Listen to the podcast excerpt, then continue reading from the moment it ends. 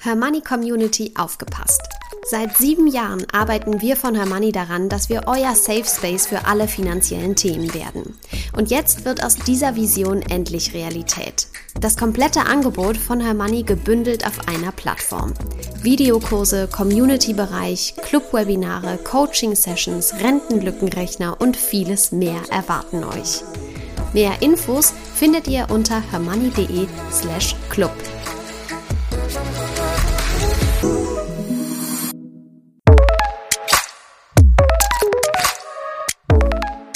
Das Hörmoney einmal eins. Finanzen einfach erklärt mit Simin und Saskia.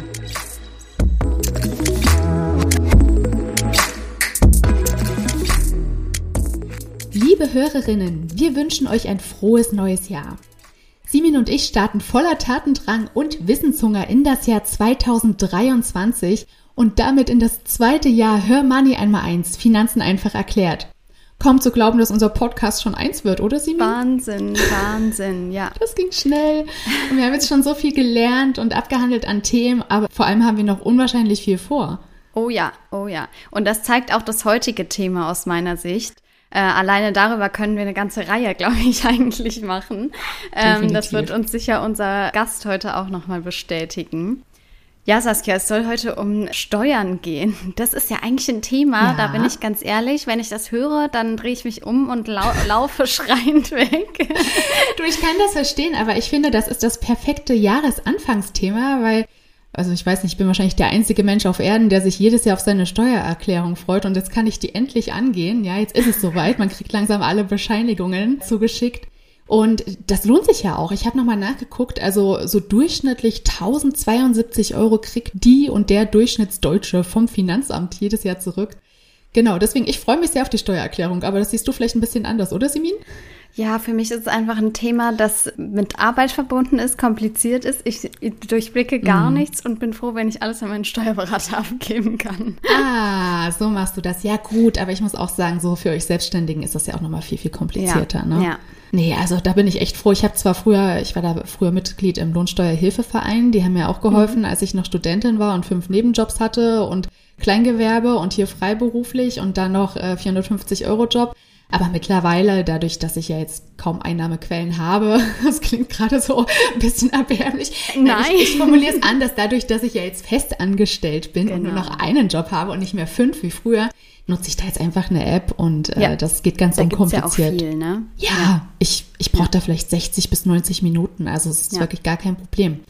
Genau, aber bei meiner Steuererklärung frage ich mich halt auch in diesem Jahr wieder, inwiefern ich meine ETFs und Aktien angeben muss und wie hoch denn eigentlich die Steuern auf meine Gewinne sind. Einer, der das wissen muss, ist der liebe Roland Elias von Steuern mit Kopf, den wir heute bei uns begrüßen dürfen. Hallo Roland und herzlich willkommen bei uns im Podcast. Hallo Saskia, hallo Simon. Ja, vielen Dank, dass ich bei euch sein darf. Freut mich natürlich sehr. Und äh, ja, wir werden uns eine spannende Unterhaltung haben. Ja, wir freuen uns auch, denn Roland, ich weiß gar nicht, ob ich dir das vorweg schon erzählt habe. Dir wird heute eine ganz besondere Ehre zuteil. Du bist der erste männliche Gast bei Hör Money einmal eins. Und wir haben dich ja auch nicht grundlos eingeladen, sondern du bist ein echter Experte im Bereich Steuern und hast sogar deine eigene Steuerberatung. Vielleicht erzählst du uns erstmal ein bisschen was über dich. Ja, also erstmal natürlich vielen Dank. Also natürlich ist es eine riesige Ehre, dass ich natürlich der erste männliche Gast bin. Da freue ich mich jetzt halt umso mehr und es wird umso spannender wahrscheinlich dieses Gespräch. Ähm, ja, grundsätzlich, wer bin ich, was mache ich, was kann ich? Ich sage mal so, ich bin Steuerberater ähm, in einer Steuerberatungsgesellschaft in Regensburg, bin dort Partner in der Kanzlei, war bis vor sagen bis Juni komplett selbstständig, habe dann Teil meiner Kanzlei verkauft, eine Partnerin mit aufgenommen, also die ich auch schon seit 17 Jahren kenne, äh, aus der Schulzeit noch, die auch Steuerberaterin ist Ansonsten, sage ich mal, neben dem Alltag als Steuerberater, also wir machen sehr, sehr viele Steuererklärungen, beziehungsweise ich sehe jeden Tag Steuererklärungen ähm, und habe da auch sehr, sehr viele Beratungsgespräche. Ja, betreibe ich zusammen mit Kolja Barkhorn, ähm, das ist mein Geschäftspartner bei Steuern mit Kopf, noch einen YouTube-Channel, Instagram-Account, wo wir, sage ich mal, auch Steuern, ich sage mal so, recht einfach und verständlich ganz einfach rüberbringen wollen und eben dieses Fachchinesisch, was man sonst irgendwie immer äh, hört, einfach nicht hört bei uns. Genau. Ja, und das Interesse ist riesig. Ne? Ich habe jetzt auf Instagram und YouTube gesehen, ihr habt ja wirklich viele, viele tausend Abonnentinnen und die Videos werden rege geklickt. Ihr erklärt das auch wirklich so, dass es äh, jemand versteht, der wirklich ein absoluter Laie ist. Also es scheint wirklich Bedarf zu sein, ne? Ihr habt auch meinen vollsten Respekt. Also bei mhm. diesem Thema äh, muss ich wirklich sagen, das ist für, das sind für mich böhmische Dörfer und ich mhm. habe so einen Respekt vor jedem, der da durchblickt und vor allem nicht nur durchblickt, sondern das auch verständlich erklären kann. Also da muss ich wirklich sagen, Hut ab. Ja, aber ich glaube, das ist wie mit allem. Wenn man sich da mal einarbeitet, dann funktioniert alles. Aber wie kamst du denn dazu, dass du dich für das Steuerthema erwärmen konntest? Also, wo kommt deine Leidenschaft dafür her? Also ich sag's mal so, ähm, das sind eigentlich zwei Leidenschaften, die da bei mir sind. Also Steuern eigentlich primär dadurch, ähm, weil ich damals 2019 die Kanzlei mit zwei Mitarbeitern von meinem Vater übernommen habe. Der war schon seit über 50 Jahren dieser Steuerberater. Und ähm, da kam es dann so her, dass ich, sag ich mal, so damit aufgewachsen bin. Ich habe meine mhm. erste Buchhaltung, ich glaube, mit 13 oder 14 gemacht wo ich in der Kanzlei dann so äh, in die Ferien wieder ausgeholfen habe. Und dann war das einfach so, ja, so ein bisschen auch so, mein Gott, gemachte Nest. Und wenn man da natürlich sich reinsetzen kann, ist ja auch ganz schön angenehm. Ich habe aber dann festgestellt, dass es mir eigentlich prima nicht darum ging, das Steuerthema, sondern für mich war immer entscheidend, dass ich am Ende selbstständig bin. Also ich eigener mhm. Unternehmer bin und komplette Flexibilität habe und nicht davon abhängig bin, was mir mein Chef vorschreibt, sag ich mal, sondern dass ich wirklich sagen kann, okay, wenn ich jetzt einen Termin beispielsweise mit euch machen will, dass der Chef nicht sagen muss, hey, okay, muss ich erst genehmigen, fünf Wochen mhm. vorher Urlaubsantrag, was weiß ich.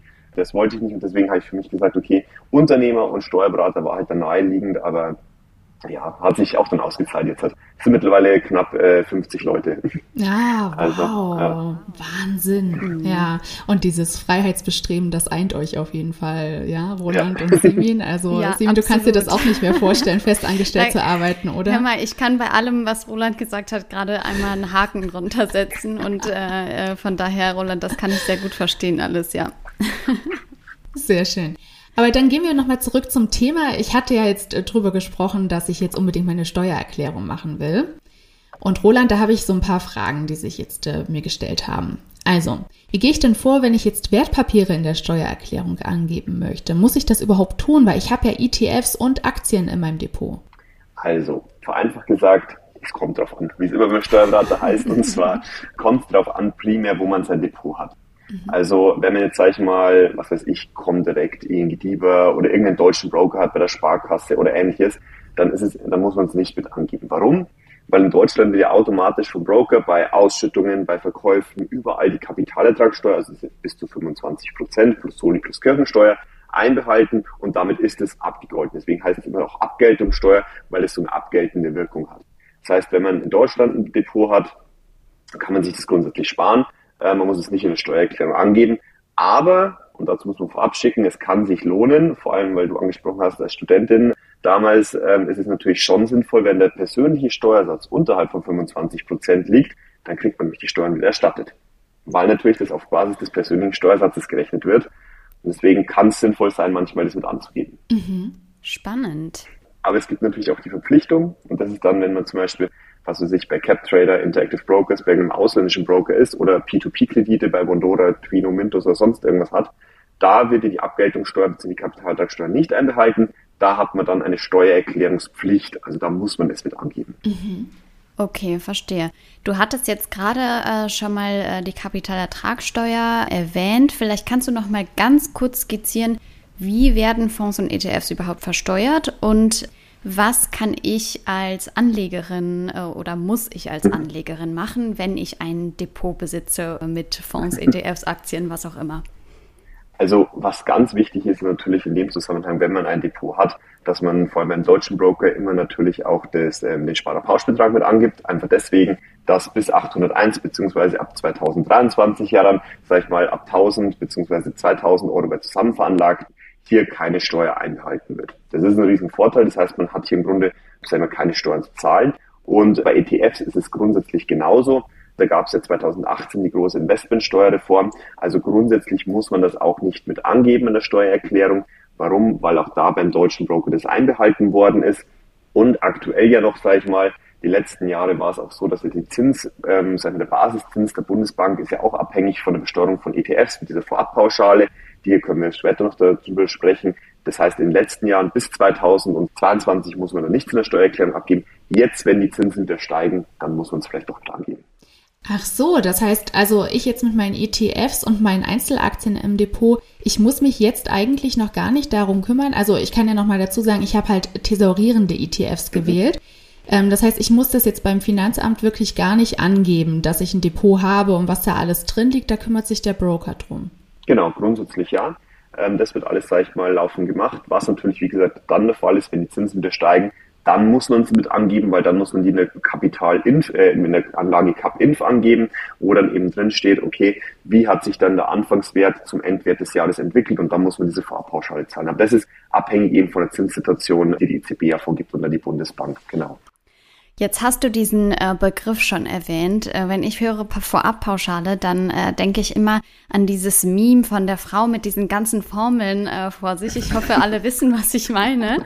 Ähm, vielleicht kannst du, äh, vielleicht kannst du diesen Begriff nochmal erklären, weil ich denke, das ist äh, etwas, wenn man sich mit der Besteuerung von Fonds und ETFs beschäftigt, dann kommt irgendwann dieser Begriff und dann wird's alles ganz kompliziert, habe ich immer das Gefühl. Sehr gerne. Nee, also das ist grundsätzlich so. Man muss sich vorstellen, thesaurierende Fonds haben ja den Vorteil, dass nie etwas ausgeschüttet wird.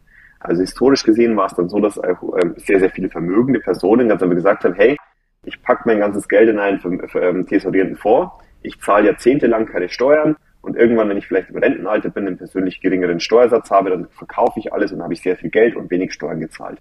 Diesen Umstand hat man weltweit erkannt, deswegen wurde auch natürlich da in vielen Ländern da eine Änderung durchgeführt. Und da ist es so, dass der Gesetzgeber jetzt sagt, okay, du kannst zwar weiterhin in deine tesorierenden ETFs und dann natürlich das alles ansparen, investieren, aber wir wollen trotzdem laufen, wenn bestimmte Bedingungen erfüllt sind, hier laufen von dir eine, ähm, sage ich mal, eine, eine Vorabpauschale, eine Vorauszahlung auf die in Zukunft zu zahlende Steuer haben. Also es ist eigentlich nichts anderes als eine Vorauszahlung für spätere Steuerbelastungen und dass natürlich hier dann ähm, im Großen und Ganzen das vorab einfach abgerechnet wird. Und es wird aber dann innerhalb des Fonds wird das abgerechnet und dann ist das auch erledigt. Also muss man sich auch im Normalfall nicht direkt drum kümmern. Wenn aber die Zinsen enorm steigen, weil man einen ausländischen Broker hat, dann muss man sich selber natürlich darum kümmern und das dann mit angeben. Kannst du mir da jetzt nochmal verraten, wie hoch diese Vorabpauschale ist? Weil ich habe eigentlich auch früher immer gedacht, dass ich jetzt einfach meine thesaurierenden ETFs bis zum Renteneintritt bespare und dann habe ich ja einen geringeren Steuersatz, weil ich ja dann Rentnerin bin, also keine mhm. Einnahmen mehr, habe. Und ich dachte, das ist für mich eine totale Win-Win-Situation. Aber jetzt erzählst du hier was von der Vorabpauschale und jetzt geht mein Plan gar nicht mehr auf. Oder wie ist das? Also grundsätzlich ist diese Vorabpauschale nicht so hoch. Also es sind jetzt keine Riesenbeträge. Es ist so, es wird hier unterschieden zum Beispiel zwischen den verschiedenen ETF-Klassen. Also ist es ein Immobilienfonds, ist es ein Aktienfonds, ist es ein Mischfonds und dann gibt es so bestimmte sogenannte Teilfreistellungen. Zum Beispiel bei Aktienmischfonds sind es 70 Prozent, die versteuert werden müssen. Und da geht man her, das einfache Rechenbeispiel ist, sagen wir so, ETF-Bestand am Anfang des Jahres 10.000 Euro, am Ende des Jahres 11.000 Euro. Die Differenz sind 1.000 Euro und dann geht der Gesetzgeber her und sagt, okay, davon musst du jetzt 70 Prozent versteuern.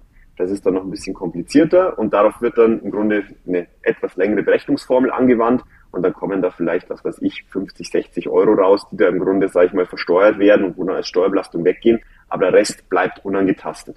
Das ist wirklich, soll auch bloß, sage ich mal, eine Vorabwirkung haben, aber jetzt geht es nicht darum, dass man sagt, okay, genau das, was man später bei der Veräußerung zahlen würde, wird hier abgerechnet. Hm. Aber jetzt, wo du dieses Beispiel aufmachst, das finde ich ganz interessant, wenn du sagst, man hat jetzt einen Gewinn von 1000 Euro, ja? Ein Buchgewinn. Ein Buchgewinn von 1000 Euro. Genau, ja.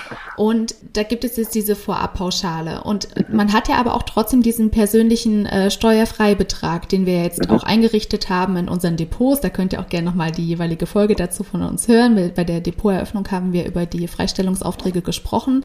Das heißt, ich habe ja jetzt hier als äh, Single eigentlich einen Freibetrag von 1000 Euro. Genau. Das wäre eigentlich damit abgedeckt, oder? Genau, richtig. Das ist der Punkt. Also es ist natürlich, wie gesagt, deswegen sehr kompliziert. Wenn man natürlich dann irgendwann, äh, es trifft eigentlich überwiegend nur vermögende Personen, muss man dazu sagen, hm. ähm, die halt dann, sag ich mal, eine Kapitalsteuerbelastung haben von über 1000 Euro. Ah, ja. Da kommt es natürlich dann zu tragen. Also das mhm. ist natürlich dann aber vielleicht an der Stelle auch nochmal äh, wichtig, wir werden immer wieder gefragt und ich glaube, du hast es schon so ein bisschen angedeutet, aber nur um es nochmal klar zu machen, wir werden immer wieder gefragt, wenn ich jetzt einen thesaurierenden ETF bespare, mhm. muss ich dann wirklich den Freistellungsauftrag in meinem Depot stellen oder kann ich das nicht einfach machen vor dem Verkauf? Und jetzt frage ich dich, ist das richtig oder ist das falsch? Sollte ich denn stellen?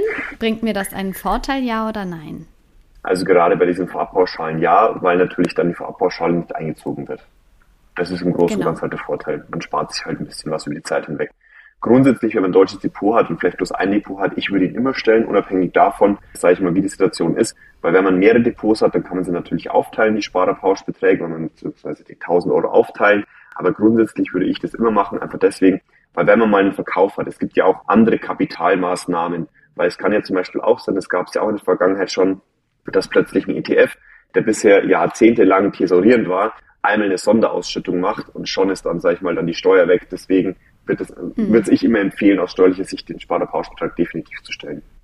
Und ja. nochmal zum Thema Sparerpauschbetrag. Wir hatten da zwar schon, wie gesagt, mal in einer anderen Folge drüber gesprochen, aber was wäre denn jetzt dein Tipp als Steuerberater an uns Investorinnen? Sollten wir dann vielleicht die ganzen 1000 Euro einfach auf unsere Depots oder auf unser einzelnes Depot verteilen? Oder würdest du sagen, wir sollten auch meinetwegen nochmal 50 Euro beim Girokonto anwenden oder beim Bausparvertrag? Wie gehst du da persönlich vor?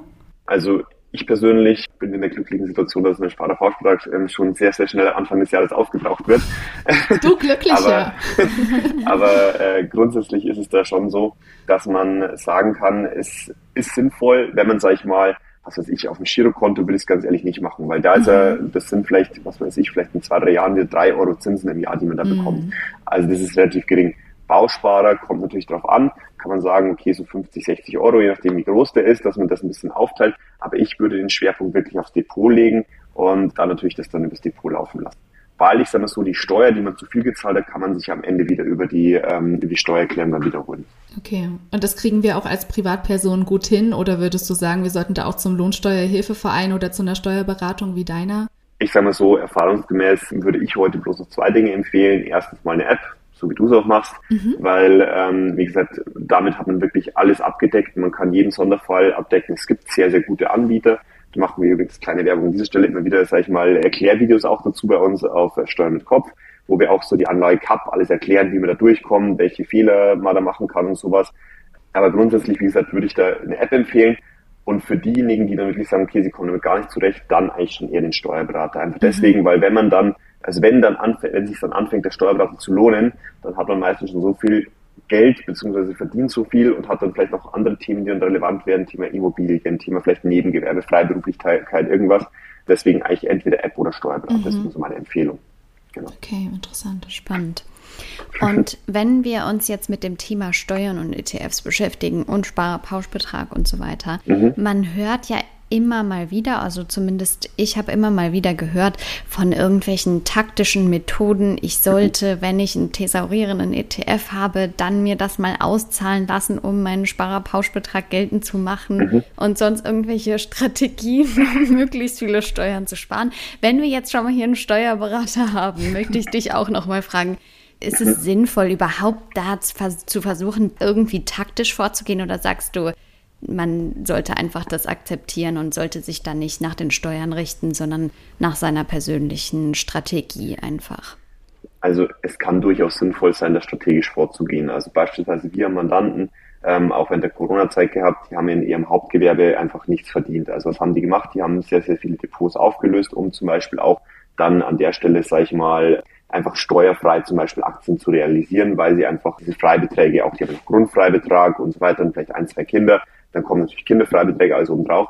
Das kann man schon taktisch nutzen. Hm. Ähm, Fakt ist aber, man muss da ein bisschen, es geht nicht nur darum, dass man sagt, man nutzt jetzt die 1000 Euro aus, sondern es ist natürlich auch die Frage, wer was für ein Broker ist man. Denn zum Beispiel, man, sag ich mal, 60 Euro Gebühren hat, um sich, ähm, sag ich mal, 59 Euro Steuern zu sparen, macht keinen Sinn. Also es ist natürlich auch dann schon das Thema, wo man sagt, okay, ähm, da muss natürlich auch das Kosten-Nutzen-Verhältnis dem gegenüberstehen.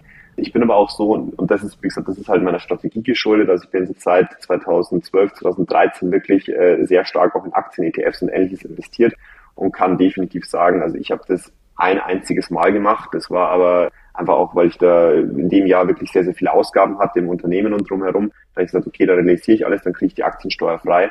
Aber grundsätzlich ist es erfahrungsgemäß einfacher, sag mal, nach der alten Methode, sich einen Sparplan anzulegen, Schlaftabletten zu nehmen und in 40 Jahren aufzuwachen und sich das Depot zu freuen. Und da habe ich wirklich die letzten zehn Jahre, das ist meine persönliche Erfahrung, bessere Geschäfte gemacht, als wenn ich jetzt jedes Mal am 31. mich hingesetzt hätte und gesagt, okay, muss ich jetzt noch die Aktie kaufen, muss ich durchrechnen mit den Depotgebühren, lohnt sich das alles? Man kann ein bisschen vielleicht fünf, sechs Euro sparen, aber im Großen und Ganzen ist es mehr Aufwand.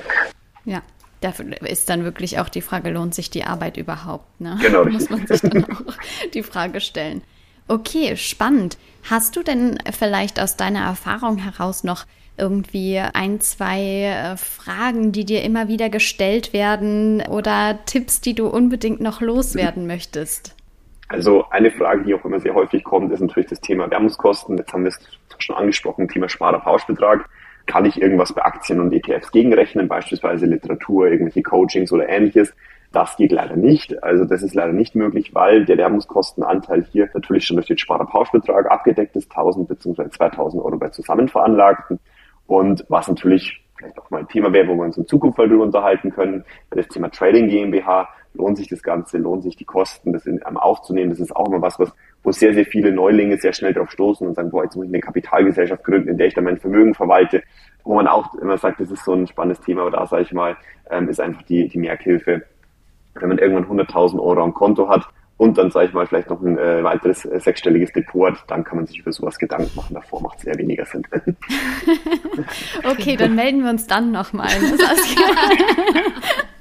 genau, sprechen wir uns dann wahrscheinlich in 20 Jahren noch. Vielen Dank, lieber Roland. Sehr, sehr spannende Einblicke. Ja, Simin, da haben wir wieder einiges gelernt. Ich weiß ja, jetzt auch genau, dass meine Steuererklärung dieses Jahr noch einfacher wird, als ich es befürchtet habe. Ich gebe das jetzt einfach alles gar nicht an und lasse das jetzt meinem Broker regeln. Ist ja super. Ja. Ne? Noch ein Pro-Argument für ETFs. genau, aber wir wollen natürlich auch nicht nur unser Depot schön fleißig besparen, wir wollen auch weiterhin unseren Notgroschen aufbauen beziehungsweise ein bisschen Geld auf dem Tagesgeldkonto anhäufen für Notfälle, für die Stromrückzahlung, für die Betriebskostenabrechnung, was auch immer. Vielleicht spart ihr auch auf eine tolle Luxus-Designer-Handtasche, die ihr dann niemals benutzt und als Wertanlage in den Schrank stellt und erst in 30 Jahren auf Ebay veräußert oder, oder, oder. Auf jeden Fall haben wir uns Gedanken gemacht, welche Jahreschallenge denn dieses Jahr für uns in Frage käme und wir haben uns einstimmig entschieden für die 52 Wochen Challenge. Wir sparen jetzt jede Woche des Jahres Geld und zwar 52 Wochen lang, bis wir auf insgesamt 1378 Euro kommen. Das heißt, ihr spart in Woche 1 1 Euro, in Woche 2 2 Euro und so weiter und so fort. Da kommt einiges zusammen. Ähm, ich habe vor, das jetzt auf mein Tagesgeldkonto zu legen, um meinen Notgroschen weiter zu erhöhen. Der ist ja jetzt noch lange nicht da, wo er irgendwann mal sein soll. Wenn ihr Lust habt, wieder mitzumachen, dann haben wir was ganz, ganz Tolles Neues für euch. Und zwar haben wir extra eine Homepage eingerichtet. Guckt doch einfach mal auf www.hörmoney.de slash challenge. Dort findet ihr zum Beispiel die Vorlagen zum Ausdrucken und Mitmachen. Ihr könnt euch da auch anmelden für die verschiedenen Spar-Challenges. Wir haben dieses Jahr auch mehr für euch vorbereitet als 2022, unter anderem jetzt eben diese 52-Wochen-Challenge. Aber wir haben uns für jeden Monat des Jahres was Cooles ausgedacht. Also meldet euch sehr gerne an unter www.hermani.de slash challenge und macht mit. Dann kriegt ihr alle paar Wochen ein paar motivierende Mails von uns. Ja, Super, vielen Dank, liebe Saskia. Ich bin gespannt und freue mich auch hier, wenn, wenn wieder viele mitmachen. Bis dahin würde ich sagen, herzlichen Dank auch nochmal an dich, lieber Roland. Es war wirklich äh, uns eine große Freude, dich hier zu haben und ich hoffe, dass wir demnächst auch nochmal über weiterführende Themen sprechen können. Ansonsten, liebe Hörerinnen, meldet euch wie immer gerne mit Fragen oder Feedback an podcast.hermoney.de. Schreibt und folgt uns bei Instagram. Facebook und Co. und abonniert unseren Newsletter. Wir freuen uns auch über eine positive Podcast-Bewertung und ansonsten sehen wir uns in zwei Wochen. Bis dahin. Tschüss. Ciao.